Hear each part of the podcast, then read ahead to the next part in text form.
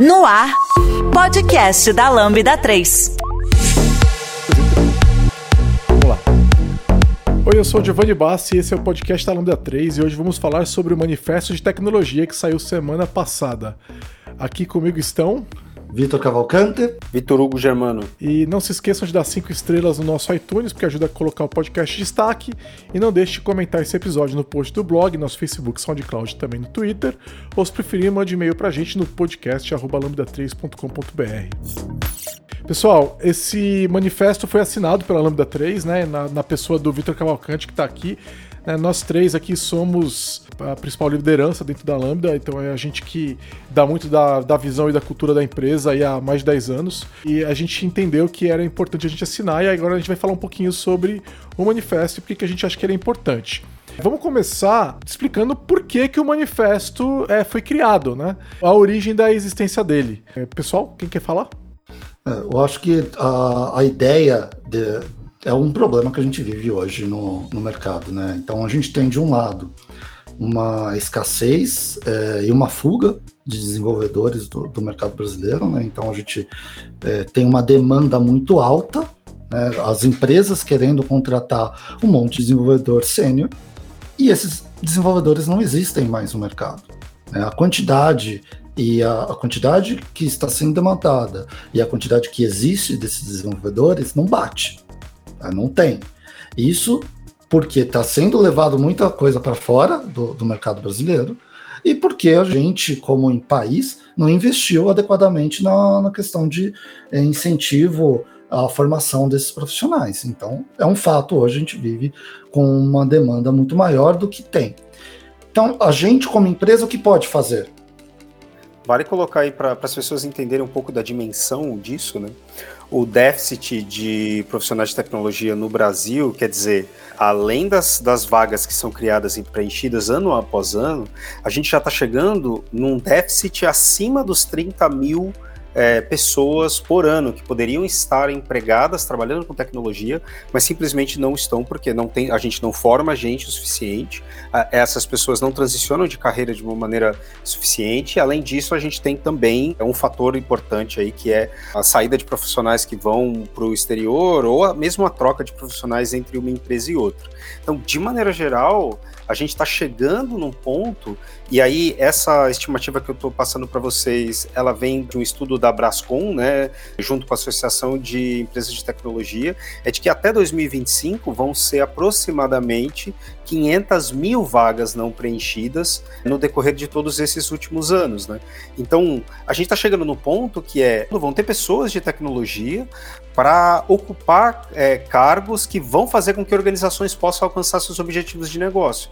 Então, essa é uma corrida por talentos, por cérebros, por pessoas que a gente não está conseguindo vencer porque falta incentivo governamental, falta incentivo das próprias organizações que não querem formar profissionais de início de carreira, e a gente se encontrou num, numa situação que está querendo participar e está querendo fazer algo a mais nesse sentido.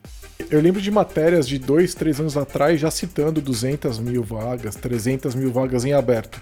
Né? Eu acho que além desse problema das equipes de tecnologia brasileiras não estarem mais conseguindo é, trabalhar porque falta gente, tem uma outra questão que é mais de formação de país e humana, né? Que é a gente está falando de centenas de milhares de vagas que pagam salários muito bons muito acima da média brasileira, mas muito acima da média brasileira, com trabalhos remotos em abundância e que não estão sendo preenchidos. Ou seja, você às vezes está falando de dar um emprego para uma, uma pessoa que mora numa cidade no interior do Brasil que onde a média salarial é ainda menor, costuma ser ainda menor, não vou generalizar, mas em, em grande parte, e que essa pessoa poderia ficar na cidade dela é, e produzir para o Brasil, né? E aí, assim, para o Brasil em que sentido? O salário é dela, ela vai distribuir essa, vai gastar na cidade dela, isso vai movimentar o dinheiro na cidade dela. Aqueles milhares de reais que ela ganhou, que talvez ela não estaria ganhando se não fosse uma tecnologia, vão estar tá movimentando o mercado, vão estar tá movimentando a borracharia da cidade, tudo isso daí, entendeu? A gente está falando de geração de, de, de grana, sabe, de PIB. E, e, que muda a vida das pessoas. Então é um desastre a gente estar tá com milhões e milhões de desempregados. 13 milhões. 13 milhões são desempregados. Somos desalentados, vai para sei lá, 20 milhões de pessoas. Num país de 200 milhões de pessoas, cara. É gente demais que queria estar tá trabalhando e que a gente tem que incluir, né? E, e assim, a gente também, junto a isso, a gente tem uma série de empresas que não querem contratar pessoas estão começando, né? Que só querem contratar pessoas sêniores, né? É, e aí, quando essas empresas fazem isso, elas desequilibram todo o mercado, né? Porque uma empresa, quando ela tem júnior, pleno, sênior, ela vai ter as pessoas mais sêniores formando as pessoas que estão começando. Só que se a empresa só tem sêniores, as outras empresas ficam com menos. E aí, como é que elas formam as pessoas que estão começando? E aí você fica nessa situação totalmente disfuncional, onde fica todo mundo caçando as mesmas pessoas e um monte de gente querendo entrar na área não conseguindo, porque as empresas que deviam estar fazendo seu papel também social, de incluir as pessoas, não estão fazendo. E eu falo, é um papel social? Sim, é um papel social. Mas é só isso? Não. Uma empresa que está contratando pessoas que está começando, pessoas elas têm um salário menor. Para a própria empresa isso também é positivo. Entendeu? E não é que é uma caridade da pessoa estar tá ganhando menos, é uma troca que é bom para a empresa e para a pessoa. Então, o manifesto surge como uma forma de trazer um pouco de equilíbrio, né, para que as empresas possam sim alcançar suas metas, mas também porque as pessoas precisam ser empregadas. E, e assim, a gente sabe que o mercado está super aquecido para quem é sênior, para quem é pleno também. Mas a gente toda hora vê no mercado, no Twitter e tal, as pessoas falando, pô, eu sou júnior, tô há meses procurando emprego e não consigo. Então, se a gente não fizer nada para tornar essas pessoas mais empregáveis para que as empresas possam enxergar que essas pessoas têm valor e que vai, tem valor em contratar elas, essas pessoas vão continuar desempregadas, né? E isso não é bom para ninguém. Sim, e eu acho que é importante trazer um pouquinho só de números aí em cima disso que vocês colocaram. O número de vagas que vão ser criadas para os próximos cinco anos é, tem um potencial no Brasil de 800 mil vagas. Quer dizer, a gente vai precisar de 800 mil profissionais prontos para o mercado. E se a gente hoje olhar para o ritmo de formação que está acontecendo agora, não vai ter. A gente não vai conseguir, tem que fazer alguma coisa diferente. Eu, eu acho que esse manifesto vem um pouco por causa disso, de tentar ser uma ponta, quer dizer que é ele que vai resolver, é dessa forma que a gente resolve todos os problemas? Não, é dessa forma que algumas empresas, e a gente gostaria que várias outras empresas também, estão falando, não, a gente também quer fazer isso, tá? Porque a Lambda, por exemplo, aí falando no nosso caso, a gente já faz antes do manifesto. É, é, a questão do manifesto, ela tá ali para a gente falar, olha só, a gente faz e a gente quer que outras empresas façam também. E eu sei que todas as empresas que estão lá no manifesto, não conheço todas, mas conheço algumas delas, e as que eu conheço, eu sei que faz também. Acho que tem um, um papel importante aí para citar, porque é, a gente está falando da possibilidade né, e da capacidade de um mercado de tecnologia receber e suportar uma leva de profissionais que possivelmente se beneficiariam muito de trabalhar em tecnologia. Você tem, ao mesmo tempo, organizações que muitas vezes não estão preparadas para receber essas pessoas que eventualmente podem ser formadas. Né? Então, esse número do, do Cavalcante de 800 mil oportunidades geradas até o 2025, ele também coloca uma preocupação e uma pressão dentro das organizações de que não é simplesmente chega uma pessoa que está em início de carreira e larga ela numa fogueira de trabalho e ela que se vire para aprender e ela que se vire para para trabalhar e entregar tarefa. Eu acho que a discussão maior por cima de um manifesto como esse está em como a gente consegue conectar com várias empresas que existem no mercado, que talvez tenham interesse de formar novas pessoas, para conseguir construir uma rede de exemplo de práticas, de possibilidades para que para receber essas pessoas que estão eventualmente sendo formadas. Isso resolve o lado, né, da contratação dessas pessoas júnior, iniciantes que estão começando agora, né? Não resolve aquele outro lado que eu mencionei mais cedo, que é da, do desemprego, né? Uma, resolve um pouco, né, do desemprego, que as pessoas que já estão já têm uma formação inicial em tecnologia, né? Eu acho que o outro lado da formação, de trazer pessoas para a área, a gente precisa de políticas estatais, né? É o outro lado da moeda disso daí. Então, desde a gente incentivar mais a formação de pessoas de tecnologia, né? Quanto a gente incentivar as empresas a contratarem pessoas que estão ainda no estágio anterior ao júnior, né? Aquela pessoa que está estagiando, aquela pessoa que está no primeiro ano do, de um curso técnico, né? Porque a formação tem um custo. E aí, você com incentivo estatal, você consegue justificar esse custo. E aí, ao, no longo prazo, você tem uma, uma, uma geração de valor gigantesca para o Brasil. Se paga, né? Se paga muitas vezes, né? Tanto para a pessoa em si quanto para o Brasil. Mas isso é uma outra discussão que eu não vou entrar aqui, mas eu acho que assim, é, é, esse, a questão do manifesto resolve uma parte desse problema, a, a parte maior ali do Brasil, né, e dessas pessoas que estão todas em desemprego, a gente vai ter que discutir num outro podcast. Através de soluções tecnológicas e inovadoras, a Lambda 3 entrega projetos baseados em metodologias ágeis para empresas que buscam qualidade, agilidade e sustentação de seus sistemas, com o objetivo de potencializar o seu negócio.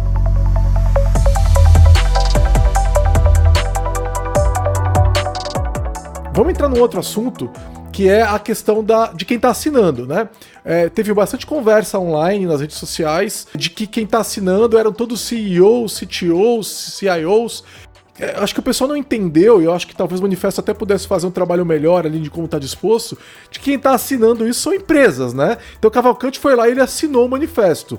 Não são pessoas individuais, por exemplo, eu e Vitor Hugo, a gente apoia totalmente o manifesto e o nosso nome não está lá, né?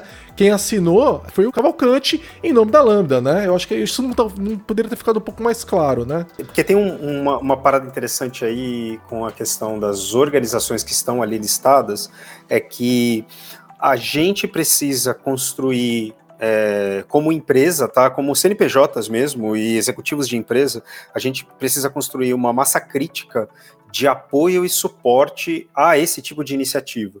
Justamente porque para que a gente possa também apoiar a chegada, a formação, a transição de pessoas em outras carreiras para virem para a tecnologia, as executivas e os executivos dessas empresas precisam entender o que está por trás desse desafio e um, uma ideia é o, o manifesto ser um primeiro caminho. A gente já ouviu em redes sociais prints de conversas de pessoas dentro de empresas cobrando as outras organizações a se posicionarem sobre o mesmo manifesto. E eu acho que isso é uma parte do que se propõe esse trabalho, né? Que é, apesar de estar o nome do Cavalcante ali, a organização que está em si se apresenta como sendo uma organização conectada com o direcionamento e os valores desse manifesto tech, que acho que vale fazer uma distinção importante, né, nesse sentido. O manifesto, em muitos aspectos, ele acaba sendo um pouco amplo, né? E ele precisa ser amplo, porque se ele for prescritivo, dificilmente a gente vai conseguir atender o contexto de todas as organizações. Então, tem organizações como a Alura, que é uma organização de treinamento, tem organizações como a Lambda 3, que é uma organização de desenvolvimento de software e produto, tem organizações como o PicPay, que é uma organização de meios de pagamento. Então, para cada uma dessas organizações, existem contextos diferentes, que o manifesto ajuda a gente se olhar como sendo alinhados aos mesmos valores. E vai ajudar também, na minha visão, para que a gente, como organização, seja cobrada eh, se a gente está realmente conectado com aqueles valores e como aquilo se traduz em práticas de dia a dia, que eu acho que é um outro benefício interessante de, de colocar a cara ali à frente do manifesto é que se a gente não estiver fazendo o trabalho, se uma organização não está fazendo o trabalho, as pessoas que trabalham na Lambda podem cobrar, a gente se obriga a gente a, a apresentar resultados e se conectar junto à comunidade que a gente vem apoiando e suportando já há tantos anos. Né? Então tem esse viés também que é importante. É, o manifesto joga, ele joga luz no problema, né? E aí a gente pode passar a discutir sobre ele. É legal isso as pessoas estarem discutindo internamente nas empresas que não assinaram ainda o manifesto, porque justamente o manifesto cumpriu a função dele, que foi justamente de levantar essa discussão, né? De apresentar o elefante na sala. Né? E aí, aí você falou a, a, uma questão, né? Ah, tem empresas diferentes e tal. Muita discussão também foi em torno das edtechs, né? Ah, tem muitas empresas de que dão curso, que fazem bootcamp, que cobram para formar. Eu acho que para mim é muito óbvio, porque e assim, até porque foi em grande parte puxado pelo pessoal da Alura, né? Por que isso? Olha, eles estão vendo essas pessoas muito mais perto, né? As pessoas estão estão muito mais perto deles do que do, do, de empresas de outras ou de outros segmentos, né? E ah, mas isso aí ajuda no negócio deles. Cara, é um fato. Vamos, vamos colocar, deixar isso claro. Como é que isso ajuda?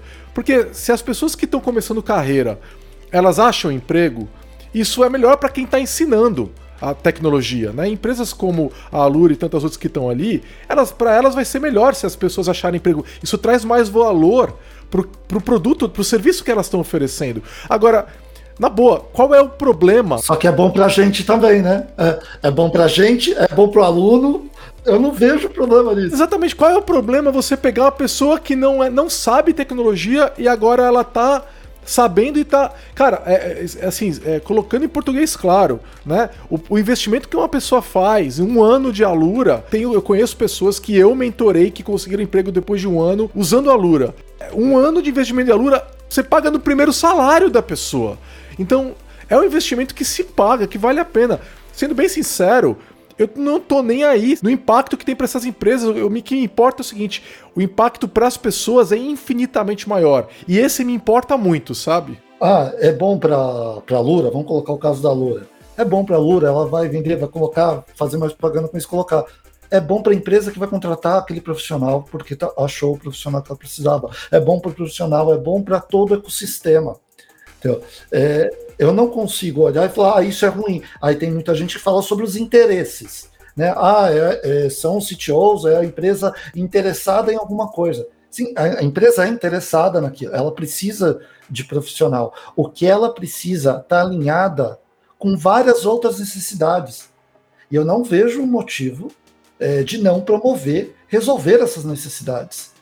Ninguém está fazendo nenhum negócio no quarto escuro. Vamos colocar isso aqui, porque isso aqui eu vou ganhar lá. Não está claro o que as empresas que estão ali vão ganhar. Vão conseguir mais profissionais. Só que para isso elas vão ter que investir em formação.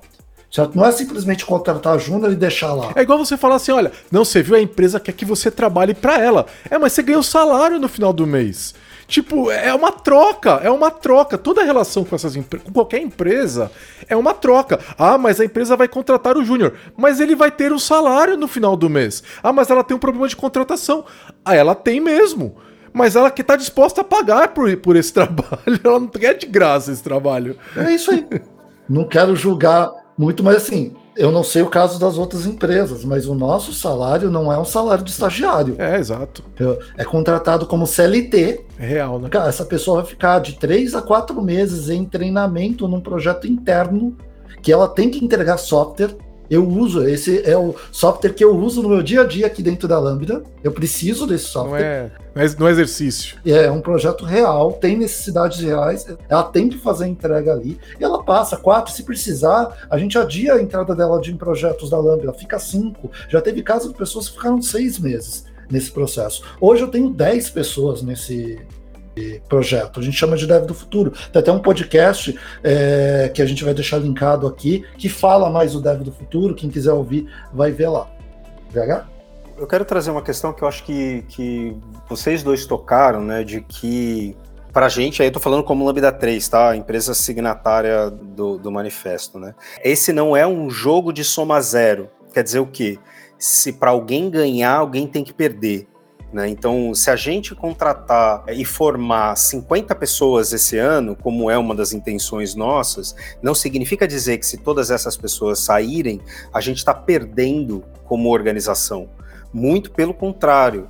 Eu acho que a gente está é, garantindo uma sustentabilidade de possíveis profissionais que vão trabalhar no mercado de tecnologia.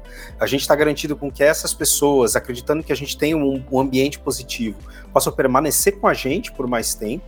E a gente, no nosso caso, está tentando fazer com que esse, esse viés de trazer novas pessoas para o mercado também seja um viés de diversidade e inclusão né, que o nosso programa de Devs do Futuro tem uma visão bastante clara de ampliar a diversidade da empresa. Então, acho que é, isso não é soma zero, né? Não é se a gente, se a pessoa eventualmente é formada e sai, como foi, foram várias das argumentações, né? Se ela é formada pela empresa e sai, é, o mercado não fica menor por isso. Na verdade, o mercado consegue atender é, de maneira muito mais completa a, a demanda que é latente de, de profissionais como um todo. Né? Então faz parte da. tá, tá na conta que a gente está fazendo em acreditar que a, que a Lambda 3 tem um compromisso social também, como uma organização no Brasil, de tentar fazer algo para suprir a, a, demanda de profissionais como um todo, né? De formação, de cultura organizacional, de cultura de engenharia de software, de cultura ágil e garantir com que esses profissionais que a gente suporta tenham um ambiente interno positivo de aprendizado, então ele não vai chegar resolvendo perrengue e apagando incêndio e nunca mais vai ter espaço para estudar. É, ele, a pessoa vai chegar, vai ter um espaço para estudar, vai ter um espaço para garantir, aprimorar a sua formação para que ela possa começar a trabalhar junto com a gente em projetos de cliente. Então tem aí uma visão maior de a gente contribui com esse mercado conectado com aquilo que a gente já vem fazendo há pelo menos 10 anos no, no mercado de TI. Eu acho também ingênuo as pessoas enxergarem as empresas como interesseiras, porque dá a impressão de que as empresas são grandes ONGs né, que estão lá, que estão trabalhando, ou que as empresas agem como governo, né, investindo no povo. Isso não é verdade. Né? As empresas têm interesse no lucro e tudo que elas fazem, no fim das contas, visa lucro. E elas não podem deixar de visar lucro, senão elas vão à falência e deixam de existir, porque é assim que funciona uma empresa. A gente tem que entender essa dinâmica capitalista em jogo aqui para parar de olhar para as empresas como interesseiras. Existem empresas que têm valores alinhados com os nossos, tem empresas que não têm valores alinhados com os nossos. Então, assim, você que está ouvindo a gente, que está procurando emprego, que está olhando para. Você tem que olhar para as empresas e falar assim: essa empresa funciona de um jeito que eu, que eu gosto. Ou essa empresa que funciona de um jeito que eu não gosto. Então eu não quero trabalhar lá. Né? Ah, eu gosto que a empresa tenha essa questão do manifesto tech. Legal, vou considerar isso daí. Pô, eu não, go eu gosto, eu não gosto que essa empresa não tenha uma questão de diversidade, então eu não vou trabalhar lá. Tudo bem. Ah, mas a empresa faz a questão de diversidade para ganhar dinheiro. Cara, assim, a gente pode falar por nós. Eu não posso falar por todas as empresas, mas a gente pode falar por nós. A gente tem questões é, que são importantes para a gente de valores, certo? E aí a gente tem que trabalhar para ganhar dinheiro com esses valores. Né? Então, por exemplo, a questão de diversidade é importante para a gente. A questão de formação ela é importante para a gente. Tem empresa que tem isso, tem empresa que não tem isso. Entendeu? Então você tem que olhar as empresas que têm os valores alinhados com o teu. Ah, a empresa malvadona tá formando gente para ganhar dinheiro. Cara, não tem nada a ver com isso, cara. A empresa tá ganhando dinheiro de todo jeito, é o que ela tá fazendo. Vamos parar com isso, olhar para isso com um pouco mais de maturidade. Entendeu? A empresa não é tua amiga, o banco não é teu amigo, o teu prestador de serviço não é teu amigo. É uma empresa, entendeu? Vamos olhar com um pouco mais de seriedade. Empresa também não é família, que vem com esses. A gente já falou nesse podcast isso muitas vezes, né? Empresa não é tua família. Ah, eu vi uma, uma amiga esses dias no Twitter. Ah, não sei, olha o que que a empresa me deu. A empresa não te deu nada, cara. É, você ganhou, você conquistou aquilo com teu trabalho. Não, mas isso não é no meu salário. Ela me deu. Ela te deu porque ela quis te dar e isso é parte do seu esforço, entendeu? Você conquistou. Se você não tivesse trabalhando lá, ela não tinha te dado. Então não tem dado. Você conquistou. É teu trabalho que te deu aquilo, não a empresa. A empresa não dá nada, né? Você é uma troca. O Giovanni ele fica animado com esses assuntos.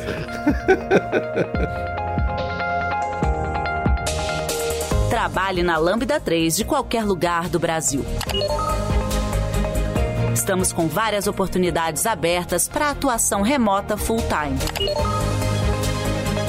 Acesse vagas.lambda3.com.br, conheça nossas vagas e vem ser Lambda.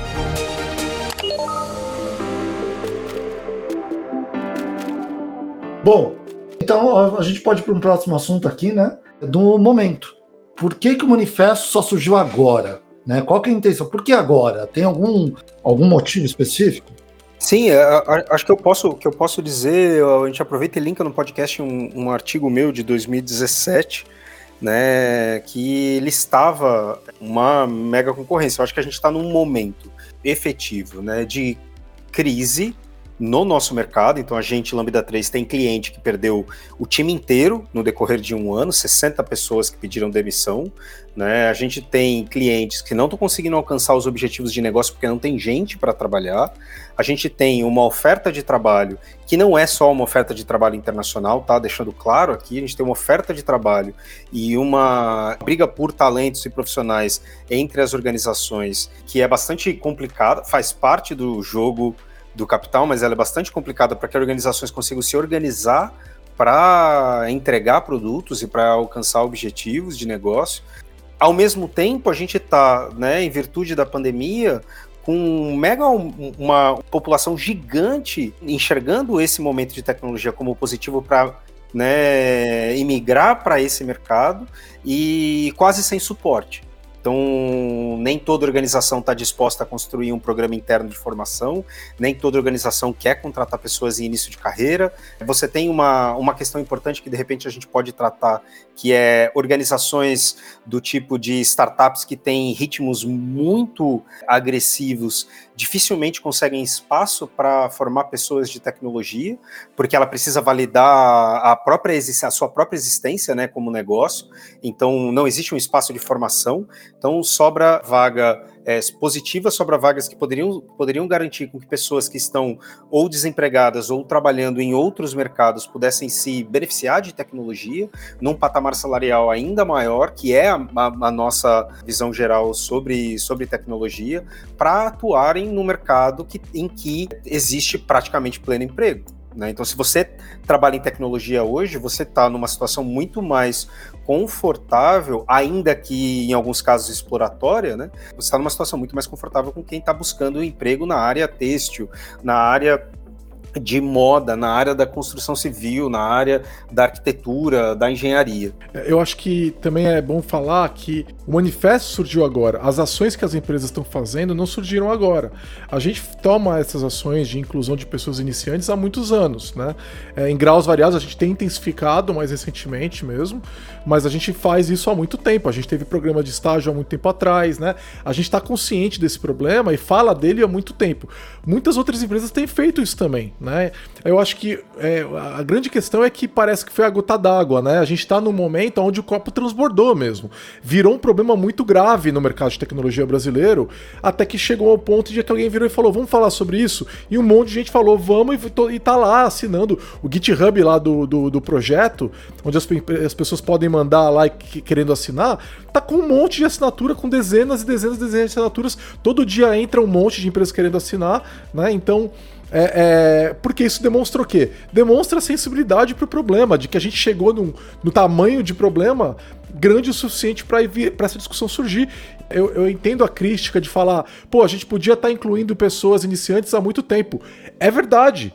É verdade, mas é aquela questão, né? É, é, o, o, capital só se mexe quando ele por interesse próprio, galera. Em muitos casos, entendeu? E a gente precisou que isso virasse um problema para as empresas que não tinham os valores alinhados. Então agora, olha só que coisa interessante. O problema está fazendo com que algumas empresas mudem seus valores, certo? Isso é positivo. Isso é muito positivo, né? A gente viu isso acontecendo com o desenvolvimento ágil também na, há 10 anos atrás, quando a gente já falava disso há muito tempo, né? E a Lambda surgiu nessa época falando de desenvolvimento ágil o tempo todo, e as empresas falavam, imagina, não. Só que os problemas de gestão ficaram tão graves, de engenharia ficaram tão graves, que as empresas mudaram seus valores e abraçaram a agilidade, né? Ainda estão aprendendo a fazer isso. Ficou inevitável. Né? É, porque é, exatamente mudou os valores. E isso é bom, isso é positivo. Eu acho que em vez da gente criticar a empresa que não fazia isso e agora está fazendo, é pegar e falar com as que ainda não fazem. E falar, você sabia que você podia estar tá tendo uma série de pontos melhor, melhores para você, você podia estar tá lucrando mais, estar tá desenvolvendo melhor, se você tivesse adotando esses valores? É isso. É, eu acho que é, tem uma questão também de algumas pessoas nesse questionamento, quando colocaram, falei, tá, é, a questão é um manifesto ou das ações? Porque as ações, algumas empresas já faziam. A própria Alura, eu sei que já fazia, a Alura Kaelon já fazia algum tempo, a gente já faz algum tempo, a gente já faz há uns três anos, três, quatro anos. A Campus Code também tem vários programas de formação, você tem, você tem várias pessoas fazendo, empresas, né, representadas as pessoas que assinam ali, com programas há alguns anos de suporte, integração de pessoas, trazer pessoas, é, de ter, por exemplo, formações que são formações gratuitas, ou no nosso caso, que é buscar pessoas que estão em transição de carreira ou início de carreira para formação, gerando bootcamps. Eu acho que tudo isso é, ele é positivo, mas isso sempre vai ser problemático quando é a única coisa que acontece. Então, o importante do, do manifesto é entender que é, ele é um passo para que a gente possa construir caminhos para suportar novas pessoas no mercado de tecnologia. E se através disso a gente conseguir trazer mais pessoas para o mercado de tecnologia, sensacional. Se a gente conseguir fazer com que isso também, como outro valor que está ali no manifesto, né, que a gente consiga dar espaço e tornar o espaço de tecnologia como um espaço mais inclusivo e receptivo, é, tanto a diversidade quanto a falta de conhecimento, né, pessoas em início de carreira, quanto a construir times, equipes, comunidades mais diversas, eu acho que a gente está num caminho certo. E é importante que a gente olhe para isso. Né? A ideia não é nova, gente. A gente tem programas de estágio em todas as áreas, no Brasil inteiro, né? Eu acho que o que está tá mudando aqui, né? E, e, o programa de estágio é isso, é, é, é, é a, facilita, facilitação da entrada de uma pessoa que está começando. Programas de trainees que os bancos sempre fizeram famosos, né? Eu lembro quando eu fiz administração 24 anos atrás, ah, você treina naquele banco, porque. É, é, isso, é formação de profissional.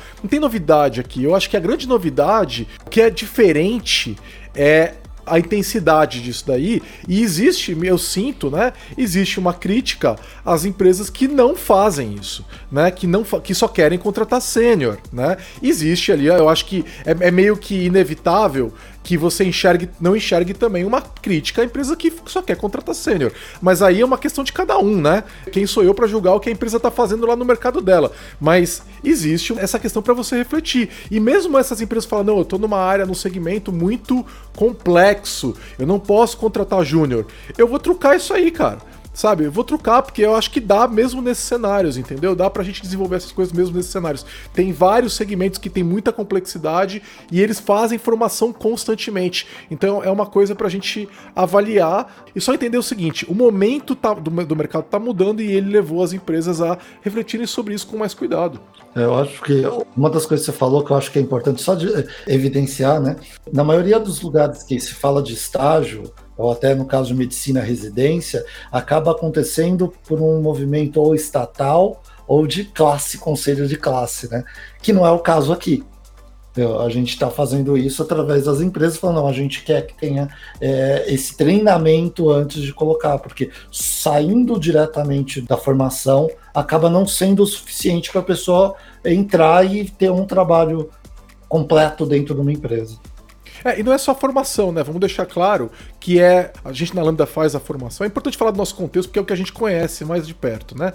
É, a gente coloca a pessoa num processo dedicado de formação quando ela está muito iniciante. Mas a gente contrata um monte de gente júnior também. Que essas pessoas não passam por um processo de formação e vão direto para um projeto. Isso quer dizer que nós vamos abandonar essas pessoas? Não. Ou que a pessoa que está se formando no processo de formação interno vai ser abandonada logo depois? Também não. É a questão de, pô, é, vamos considerar um projeto com tecnologias que sejam acessíveis para quem está começando também, né? E assim, existe uma questão de você também trabalhar uma troca dentro do time é, é bem comum que você tenha dentro de um time tarefas mais complexas e tarefas mais fáceis, né? E aí a pessoa que é mais sênior, ela não quer fazer a tarefa fácil, porque ela já faz isso há anos, ela quer uma tarefa com um desafio maior. E isso também é legal para a pessoa sênior, porque ela vai ter uma pessoa que está começando e que ela vai ajudar, porque é tarefa dela, dentro da Lambda isso é tarefa dela, né? É uma coisa que a gente deixa absolutamente claro, é um valor aqui no manifesto, mas no caso da Lambda é um valor ainda maior, né? Que é a, que a, a principal responsabilidade da pessoa sênior é formação dentro da Lambda, né? Então, é, essa pessoa está ajudando a formar quem está lá começando. Então, não é só a formação, é todo o processo da pessoa dentro da empresa. É lógico que o impacto para uma pessoa mais sênior, ele é menor, porque a pessoa já, já tem uma caminhada maior, né? Então o impacto é maior. Para quem está começando, para quem está em processo de formação, para quem é júnior, pleno, as pessoas têm um processo muito mais intenso. Mas não é só a formação, é toda a caminhada da pessoa dentro da empresa. Você está ouvindo mais um podcast da Lambda 3. Nos organizamos de forma democrática para que todas as pessoas compartilhem conhecimentos e boas histórias. Temos muito papo sobre tecnologia, diversidade, cultura e muito mais.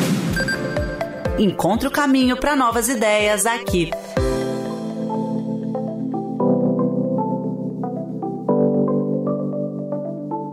Podemos para o próximo assunto, que é por que está em português somente? Essa é, esse é um ponto interessante, né? Eu, eu, eu, é uma coisa que eu perguntei também quando eu vi a primeira vez. Eu perguntei por que, que não está é, traduzido, porque me parece que esse manifesto faria sentido no resto do mundo. E aí a resposta que eu, que eu recebi, que para mim fez muito sentido, é que a gente não conhece os problemas do resto do mundo tão bem. A gente é, mal conhece o nosso. Como é que nós vamos concordar? Dar pitaco nos outros. Não, como é que nós vamos concordar, cara? Imagina você colocar uma empresa é, é, taiwanesa aqui para discutir com a gente e ela vai falar: não, eu tenho outros problemas, não tem nada a ver com isso. Né? Uma empresa coreana, ela fala: não, eu, meu problema é diferente. Uma empresa italiana, não, meu problema é outro. Então é, seria difícil a gente conseguir consenso num manifesto, como o Vitor Hugo falou, amplo né? Se a gente não tiver pelo menos um foco um pouco maior. Eu não acho que esse manifesto tem que parar no Brasil, mas eu acho que é um primeiro passo, é um MVP, né? Vamos, vamos começar aqui, de repente a gente abre, quer, quer fazer, o, o, Itália, Inglaterra, Taiwan quer fazer o seu, tá aqui, ó, a gente pode discutir junto também, mas eu acho que é uma discussão um pouco mais difícil, né? Não, e eu é, acho que tem todo o, o engajamento, nesse momento tem o engajamento da, das organizações, né? Então, um pouco disso, eu acho que o, o manifesto como está ali, colocando o nome das organizações, também ele serve para que você pegue esse manifesto, leve na tua empresa e questione. Do tipo o que, que é que está sendo feito nesse sentido, o que, que a gente precisa melhorar. E aí o importante, por que, que não tem práticas e descrições de, e de maneira descritiva ali, porque eu não posso colocar o contexto de como a Lambda 3 trabalha para uma outra organização que não, não, não entrega a mesma coisa que a Lambda 3, não está no mesmo mercado, não tem o mesmo é, viés de, de atuação, né? Então, mas ela é importante para entender, ó, tem esses todos esses valores aqui, o que, que a organização está fazendo em virtude para construir um espaço saudável de aprendizado para que esse, esse é, é a equipe que esteja aqui seja uma, seja uma equipe é, minimamente diversa e que ela tenha espaço para poder trabalhar e aprender. Né? Eu acho que tem aí um aspecto positivo do manifesto nesse sentido em português, que é a gente usar os nomes e as, a presença dessas organizações como alavanca para multiplicar para outros executivos a criticidade e a necessidade da gente começar a se organizar nas empresas. Né? Por que, que a Lambda 3 assinou esse manifesto? Acho que a gente já respondeu isso de uma maneira geral, né? Já. A gente respondeu porque que é importante para a gente. Eu acho que eu só complementaria né, de que o compromisso também é importante. É, é, é uma forma de assumir um compromisso, sabe? E é uma coisa que a gente já assumiu esse compromisso internamente. As pessoas que trabalham na Lambda sabem disso. Eu acho que foi legal a gente assumiu um compromisso para fora da Lambda também, sabe? Então eu acho que isso foi interessante, além disso tudo que a gente já falou. A próxima pergunta que a gente ia colocar aqui, a gente elencou algumas perguntas para a gente responder, era por que, que a Lambda 3 já faz, né? Então vou misturar um pouco das duas, porque a gente, no nosso planejamento desse ano, está incluso isso, certo? Ele está incluso como estratégia de negócio fazer essa formação. Tá? Então não é a questão de ah, vamos incluir só porque é legal. Não. Faz parte do nosso modelo de negócio formar pessoas. Entendeu? E isso vai fazer com que a gente consiga ser competitivo lá na frente. Tem feito ao longo desses últimos anos com que a gente seja competitivo e vai continuar fazendo e a gente espera cada vez mais. Tá? Então, eu acho que o maior, a maior coisa que a gente faz nesse sentido é a questão do dev do futuro. O dev do futuro, eu não vou ficar explicando com detalhes aqui, porque tem um podcast só falando disso, então ouçam até com o pessoal do, do dev do futuro também. É, na época que eles já estão em projeto, quem gravou esse episódio, eles já estão em projeto já. Mas o, o legal, a, a, premissa do dev do futuro tem muito a ver com aquele, é, com esse manifesto.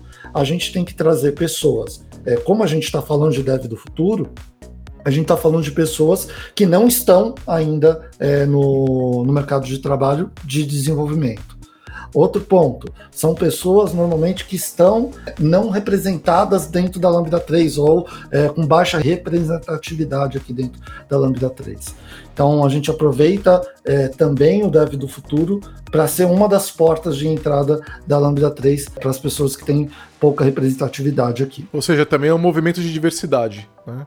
De apoio à diversidade. É, mas é importante falar que não é, ah, aqui é a porta de entrada para isso. Não, não, é a porta. É uma delas. É uma delas. Né? Mas a gente aproveita que aqui, como a ideia é trazer pessoas que não têm experiência, eu vou forçar para que ela seja é, de pessoas que não têm representatividade dentro da Lambda 3 ou têm baixa representatividade. A, além disso, a gente tem, nesse momento, começando a estruturar é, programas de mentoria interna é, e tornar ainda mais claro esse papel é, de formação de lideranças técnicas, né? Então, tornando isso realmente parte do dia a dia para todas as pessoas. Então, acho que tem um aspecto importante aí que é não é só receber aquelas pessoas que tem, não têm nenhuma experiência em tecnologia, é, mas eu acho que isso ajuda muito, mas principalmente é dar suporte e, e apoio interno para que a gente possa ter pessoas dentro do desenvolvimento de carreiras delas mentorando novas pessoas. Então, criar esse, esse ciclo virtuoso né, de, de aprendizado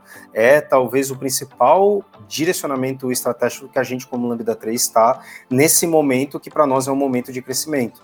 A gente não vai conseguir é, crescer como organização se internamente não existir uma preocupação e uma ação clara sobre é, aprendizado interno. É, além disso, a gente investe, a gente investe em treinamento constantemente, todo mês. Né? A gente tem é, oferta de cursos para as pessoas da Lambda, a gente paga vários cursos e a gente está, nesse momento, também desenvolvendo um processo interno de formação que vai além das pessoas é, que estão iniciantes. Esse a gente já tem, a gente está reforçando ele, na verdade, está né, tá investindo mais. O investimento esse ano nesse processo de formação para quem é bem iniciante está tá aumentando pra caramba esse ano.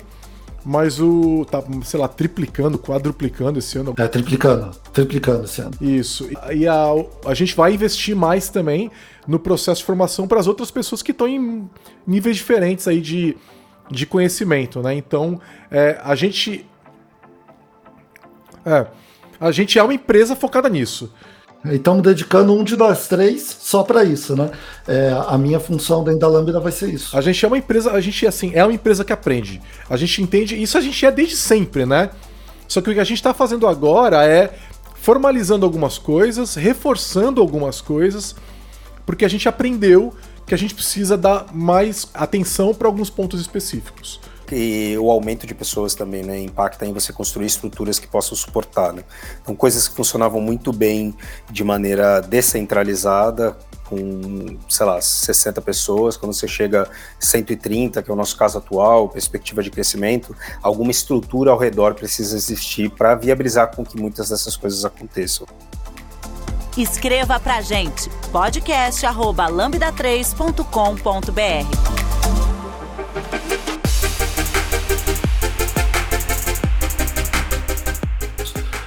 E aí, só para dar uns tópicos do Dev do Futuro, então hoje o programa Dev do Futuro, ele quando abre uma vaga, e é, é, eu falo assim, a gente abre de três em três, né?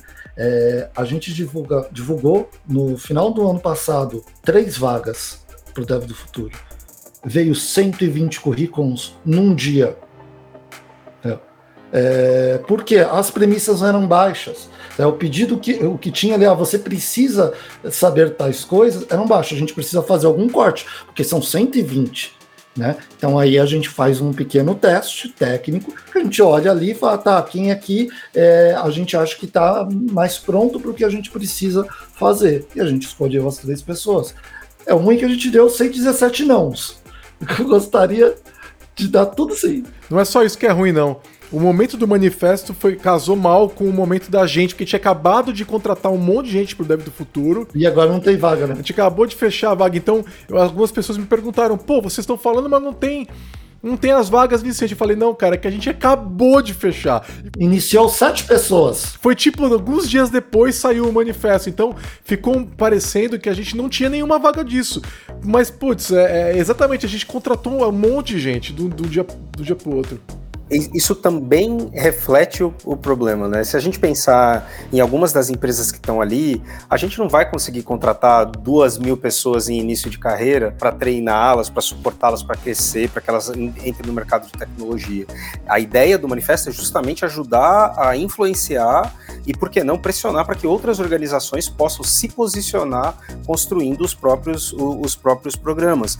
Porque não, não, não dá, lembrando o começo desse podcast, a gente como organização, a gente se planeja e existe uma visão de sustentabilidade como organização, né? A gente conseguir fazer aquilo para o qual os nossos clientes nos contratam, né? Então a gente isso precisa ser um equilíbrio. Então precisa de mais empresas, mais massa crítica de CNPJ querendo contratar e formar novas pessoas para o mercado de tecnologia, para que realmente a gente possa ter um impacto ainda maior aí. que, que vocês acham que pode evoluir no manifesto? Né? A gente tem visto um monte de gente assinando, mas é, eu vou falar por mim, tá? Eu acho que tem espaço para ter uma. Não sei se é uma versão 1.1 ou uma versão 2.0, mas eu acho que pode ter, pode ter alguns pontos ali de, de evolução interessante. O que, que vocês enxergam que vocês acham que é, pode acontecer? Eu já, eu já enxergo o seguinte, tá? Eu, eu acho que tá tendo um monte de feedback eu acho que o que tem que acontecer é assim, ó, galera. Vamos ouvir todo mundo, deixa o processo amadurecer um pouco, trazer quem já quer entrar agora nessa V1 para perto e vamos discutir a V2 abertamente com todo mundo. O que, que vocês acham? Eu acho que tem uma 1.01 aí que a gente pode é, já sair, é, porque eu acho que tem uma comunicação que não fica claro ali, isso aí eu já até passei pro, pro Sérgio, conversando, conversei com ele, falou, é, não está claro que são empresas, não, não, não tá explícito sabe? Que tem uma comunicação, acho que de UX ali que precisa melhorar também, porque na hora das assinaturas aparece lá, por exemplo, aparece o meu nome, Victor Cavalcante, CEO da Lambda 3. Parece que é o Victor assinando é, isso. Né? Eu acho que tem uma, uma comunicação que deveria estar mais clara, que é Lambda 3. Aí aparece embaixo pequeno por Vitor Cavalcante, alguma coisa assim, para ser a empresa, certo? E eu acho que isso reflete uma outra coisa que foi questionado com razão, que é a baixa diversidade desse grupo que está assinando. Que reflete, né? né? E aí a gente está olhando para uma questão estrutural realmente, né? De, de, organizações, na sua maioria, tem nos cargos executivos uma população homogênea. Né? Então acho que talvez tenha aí uma preocupação grande que o manifesto pode ajudar a trazer, que é incentivar maiores práticas de formação de lideranças diversas, é, receber novas pessoas, estejam mais direcionados a questões de diversidade. Ainda que o manifesto, nos princípios do manifesto, esteja ali determinado, né? Eu vou até ler aqui. Então, times mais diversos socialmente e em conhecimento são essenciais para a solução de problemas complexos em tecnologia. Então, talvez seja o caso de tornar isso ainda mais explícito nesse sentido. Né? Sim, sim. É, eu acho que tem várias, algumas coisas que podem ser explicitadas, mas nem tudo porque tem coisas que ao você é, explicitar a intenção acaba deixando a sua opinião mais. Você fica prescritivo, né? É, vai ser muita discussão, como teve no Manifesto Ágil, lá, eu não estava vivo na época, né, do Manifesto Ágil. Jovem, Vamos colocar dessa forma. É, eu não discuti ali no início, mas depois eu fui procurar cada item do Manifesto Ágil, por exemplo. Teve várias discussões, vários é, posts defendendo uma interpretação, posts defendendo outra interpretação em cima daqueles princípios e dos valores. Então, espero que aconteça aqui também. É, você vai pegar lá um dos, um dos princípios e falar: aqui na minha empresa eu entendo esse princípio e aplico ele dessa forma. É, e vamos discutir eles. Eu acho que o importante é a discussão. Eu, eu acho que o que está ali, ele está amplo o bastante para a gente discutir. Algumas coisas eu acho que dá para fechar, mas a maioria eu acho que está bom a amplitude que foi dada. Mas tem sim, como esse caso que o VH colocou, acho que é importante repensar. Mas eu acho que é o que você falou, Gigi. Eu não queria apontar uma coisa ou outra. Eu acho que só essa questão de empresa, eu acho que devia estar mais claro, porque eu acho que essa é a maior confusão que fizeram. É... E também a gente está falando muito do pessoal que reclamou. Mas se olhar a quantidade de likes e a quantidade de replies que eu recebi positivas, é muito maior do que as negativas. Então, até queria entrar em algum desses pontos que eu acho que. Pra gente fazer uma assim, é, é entrar em alguma das críticas, né, e, dúvidas, barra dúvidas que a gente viu surgindo, que eu acho que vale a pena a gente abrir, discutir de peito aberto aqui, porque é, eu não acho que a gente tem que ter problema de, de tocar em nenhum assunto, nenhum assunto aqui é tabu, eu acho, né, é, e não tenho visto ninguém tratando ele como tabu, então vamos, vamos, vamos começar aqui, né. A primeira que eu, eu vi é, ah, quanto mais gente se forma, mais gente vai para fora do país, então não precisa formar ninguém. Né, eu, eu, esse argumento ele é meio, nem faz sentido para mim, não faz meio? Não, cara. É que a gente tá pegando alguns que a gente recebeu no Twitter, alguns, algumas coisas que a gente foi, cara, não faz. É a mesma coisa, sabe? Tem um meme que aparece em TI lá que o cara, ah, é, eu, ruim é que eu pago a formação do cara e o cara sai, né? Eu vou lá, invisto na pessoa e a pessoa sai. Imagina se você não investir a pessoa ficar. É. Não, exatamente. E a pessoa que você está contratando, alguém investiu nela antes também, entendeu? Então, tipo. Alguém tem que investir, gente. Não dá pra você ficar fazendo a conta desse jeito, cara. Lembra, não é, uma, não é um jogo de soma zero. Né? É. Ninguém perde se as, se as organizações incentivam e formam mais pessoas, tá? Outra aqui, outra aqui. Bate-bola, jogo rápido. Se entrar muita gente no mercado, o salário vai cair. Cara, não vai cair, cara. Isso aí, eu acho essa eu acho tão absurda. Primeiro porque tem gente saindo do país. Né? E o mundo inteiro, não é o Brasil não forma gente suficiente. O mundo não forma. O mundo não forma gente suficiente. Né? Os Estados Unidos está desesperado contratando gente. A Europa está desesperada contratando gente. Então a gente tá todo mundo com isso. Não adianta, cara, é, não, esse salário não cai. Assim, o que eu tenho falado com. Muita gente tem me perguntado, né? Giovanni, você acha? Quanto tempo você acha que dura? Você acha que é uma bolha? Cara, eu, eu falo assim, olha eu acho que dá para você tá entrando agora, dá tempo de se aposentar, quer dizer, não deve se aposentar porque o Estado brasileiro não vai deixar, mas dá tempo de você é, chegar no fim da sua vida ganhando mesmo, ganhando mais até, sabe? Não se preocupe com isso. Eu acho qualquer iniciativa de formação, né? Você, o Cavalcante falou 800 mil pessoas em quantos anos, Cavalcante? Em cinco anos. Cara, isso é, vocês têm noção que, que é, isso é surreal, isso é surreal. A gente não consegue formar nada perto disso. Lembrando que o Brasil forma, forma próximo de, de 50 mil hoje. E contando todos os tipos de formação, tá? 50 mil, gente, olha só. Se a gente vai ter é, é isso, a gente vai formar 400. Entendeu? Só que esse 800 mil já é contando que a gente formou esses 50 mil por ano. É, exatamente. Então, eu, vamos lembrar, mais gente formada é menos gente desempregada, entendeu? É mais gente no teu projeto. Se o seu projeto tá faltando gente, vai ter uma pressão maior pra, por entrega, porque vai ter que entregar mais coisa do que vocês conseguem. Entendeu? Vai ter pressão por hora extra. Ninguém quer passar por isso, gente.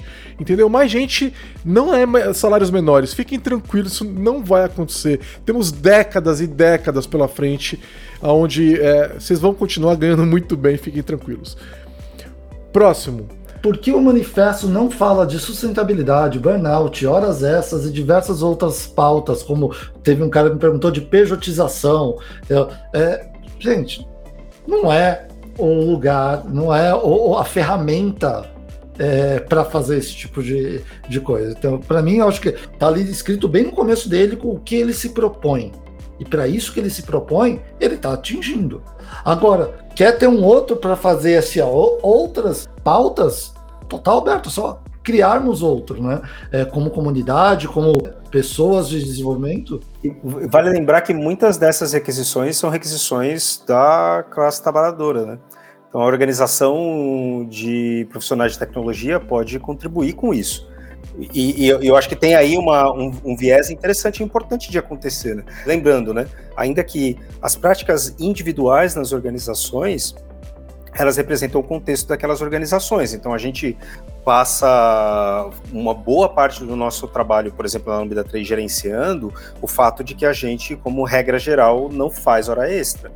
Isso gera um mega problema que precisa ser gerenciado entre os clientes e dá bastante estresse né? mas a organização em si, para que todas as pessoas. E, e eu, pessoalmente, acredito que a nossa posição influencia outras organizações, mas é, não, cabe, não cabe a gente ditar o contexto de trabalho das outras organizações. O manifesto ele é um alinhamento de valores, que a gente, como Lambda 3, olha para aquilo e se conecta, enxerga e traduz aquilo em práticas de dia a dia. Se organizar é, por exemplo, você está na tua empresa hoje, trabalhando há três, quatro meses, todo sábado e domingo, se reúne com as pessoas que estão trabalhando contigo é, para questionar o porquê que essa prática continua acontecendo. É, eu acho que é, uma das fotos que eu vi, que eu acho que é super interessante, é aquela das seis horas diárias de trabalho, ou quatro dias na semana em vez de cinco tal, né, que são semelhantes. É, eu acho que é, é, é uma bruta pauta interessante, eu acho que ah, os trabalhadores de tecnologia têm força para conseguir essa pauta, só que não é uma coisa que uma empresa consegue fazer sozinha né? É, a gente está numa situação de equilíbrio de Nash, sabe? É, onde ninguém consegue se movimentar sozinho. Você precisa de uma força externa para desequilibrar o mercado como um todo para que isso aconteça. Isso seria o quê? Um acordo coletivo buscado pelos profissionais junto aos seus sindicatos, por exemplo, que colocassem uma imposição sobre todo o mercado. Porque olha só. É, você, a gente, por exemplo, se a gente começasse a trabalhar seis horas por dia, a gente ia quebrar né? Só que se acontece que é uma, é, uma, é uma regra geral que todas as empresas têm que respeitar, a gente não quebra. Mas a gente não consegue propor isso. Entendeu? Então é um problema pra, até pra gente propor uma situação dessa. Então eu acho que para isso algumas pautas demandam de organização social. Não, não esperem as empresas proporem essa, essas coisas. As pessoas têm que propor e muitas delas dependem de organização. Você tem que se reunir e falar, vamos propor tal coisa e vamos se organizar para isso. Não é, não são isso aqui é uma, é, não é o lugar para isso. Não acho que é, um, é, agora o por hora extra. Putz, eu acho muito legal. É, eu, eu poderia surgir um manifesto assinado por empresas e por pessoas com relação à hora extra. Isso, é, é, aliás, assim, o Manifesto Ágil fala. O Manifesto Ágil fala isso, né, cara? Sustentabilidade, meu. Né? Ó, e é uma questão que é, eu olho para aquilo, para a questão de hora extra hoje, depois de muito tempo, não faz sentido nenhum. É, do jeito que é trabalhado em muitas empresas no Brasil. O cara entra para trabalhar pensando no salário dele com hora extra.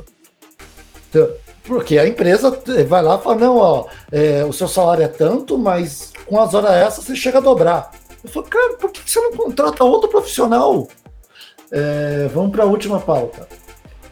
Quem vai treinar todo esse pessoal? É, esse pessoal iniciante? Quem vai? Oh, os seniors. Quem vai, quem vai treinar? A, a, empresa vai ter que suportar e vai ter que arcar com o custo disso, mas quem vai fazer são os seniors e os plenos. Eles têm é, responsabilidade em cima disso. Então não tem outra forma de, de pensar não ser dessa forma. É isso. É, é, é, criar uma estrutura que funcione dessa forma. A empresa tem que ter uma estrutura para viabilizar com que todos os profissionais possam é, ter ambiente, um ambiente de aprendizado. Acho que no final é isso. É isso. E aí a gente afeta todo mundo. Dá para fazer. Ah, e tem uma coisa que eu não falei na hora que eu tava falando que a Lambda fez, eu acho que é importante linkar aqui, que eu acho que a coisa mais importante dentro do, do Dev do Futuro, que está no, no manifesto também, é o ambiente saudável de aprendizado. Certo? Esse ambiente saudável de aprendizado, eu falo, na hora que iniciam novas pessoas, eu chamo todas as pessoas e eu falo, ó, tem que ser assim, qualquer coisa diferente disso avisa, porque não pode é, ter um, um, um, movimento tipo, ah, tem que entregar, ó, sacrifica esse aprendizado para entregar. Não, gente, é oito horas de trabalho, vocês precisam trabalhar nesse período, e tem que ser, se for entre aprender entregar sprint, a gente vai aprender. Já teve várias situações que eu olhei para o cenário que estava sendo proposto ali, que o, o, time chegou num determinado momento e falou: gente, parou aqui, vamos conversar, porque chegaram num momento que vocês têm que decidir ou faz isso no código ou faz aquilo no código. Vocês estudam como faz isso, vocês estudam como faz aquilo. Depois amanhã traz aí a solução de cada um, vamos discutir para colocar. Perdemos sprint, não tem problema. O time se organizou para aprender uma coisa nova. Aquele time ganhou. Ah, perdi minha, minha timeline. Esse é secundário nesse contexto. No contexto de aprendizado, entrega secundária. Tá? Eu queria só enfatizar isso, porque é como eu acredito que esses programas vão funcionar e é o que eu acho que as empresas têm que pensar em abrir mão ao ter esse tipo de programa. É isso aí. Tá, então vamos, vamos, vamos para as considerações finais. Vocês querem encerrar com alguma, algum ponto que vocês querem fechar? Eu, eu, eu tenho um só para só, só fechar aqui. Eu diria o seguinte, tá? É, só, só um ponto que eu quero fechar. Eu vi algumas críticas é, com relação ao manifesto como um todo. Eu tô achando super estranho, porque eu vejo há, há, um bom tempo, acho que mais de ano, acho que uns dois anos, é, uns dois anos, três anos, o mercado todo de pessoas, né, reclamando que a gente, o mercado não contrata júnior, né, que as, as empresas não contratam júnior. E, pô, tá, agora tem um movimento fazendo isso. Então, eu acho, tô achando um pouco estranho toda essa crítica, sabe? Eu acho que é, eu, eu, gostaria de ver agora um pouco de. É, é, vamos construir então o próximo passo, sabe? Um pouco menos de reclamar sobre um movimento que eu acho que eu vejo como um movimento construtivo, assim, sabe?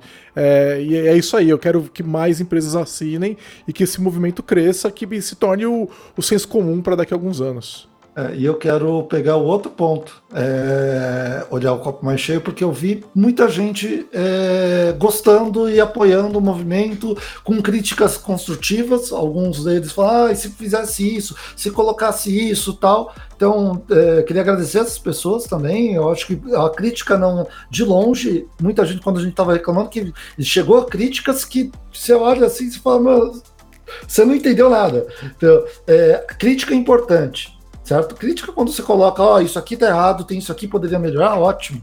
Agora, simplesmente, os trolls da internet, aí esse aí é, não tem o que falar.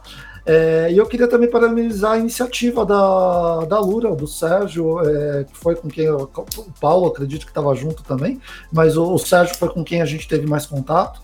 Eu acho que foi uma iniciativa importante, alguém tinha que puxar isso, é, que bom foram eles que a gente conhece, sabe, da, da competência e da intenção deles, né? Eu acho que isso é, é importante, é, da seriedade no movimento. Bom, é, então cada um olhou para um lado, eu vou tentar olhar para um terceiro lado aqui então, que eu acho que é. Eu acho que vocês podem esperar da Lambda 3 a tentativa de construir um ambiente mais conectado ao manifesto em diversos aspectos. É, inclusive para as pessoas que trabalham na Lambda que estão ouvindo o podcast, né? Então é mais uma ferramenta para que a gente seja cobrado de alinhamento. E para as demais pessoas que estão ouvindo, eu acho que o manifesto é bastante interessante como um ponto de partida de conversa, como outros manifestos também são, né? Eu acho que vale aí uma conversa interna dentro da tua empresa sobre o que a gente está fazendo para se conectar a esse tipo de iniciativa. Existe um problema real aqui sobre formação, existe um problema de práticas que não são, que não favorecem aprendizado. Então, o que, que a gente pode fazer para construir espaços melhores de aprendizado, de inclusão e de recepção de pessoas iniciantes na tecnologia?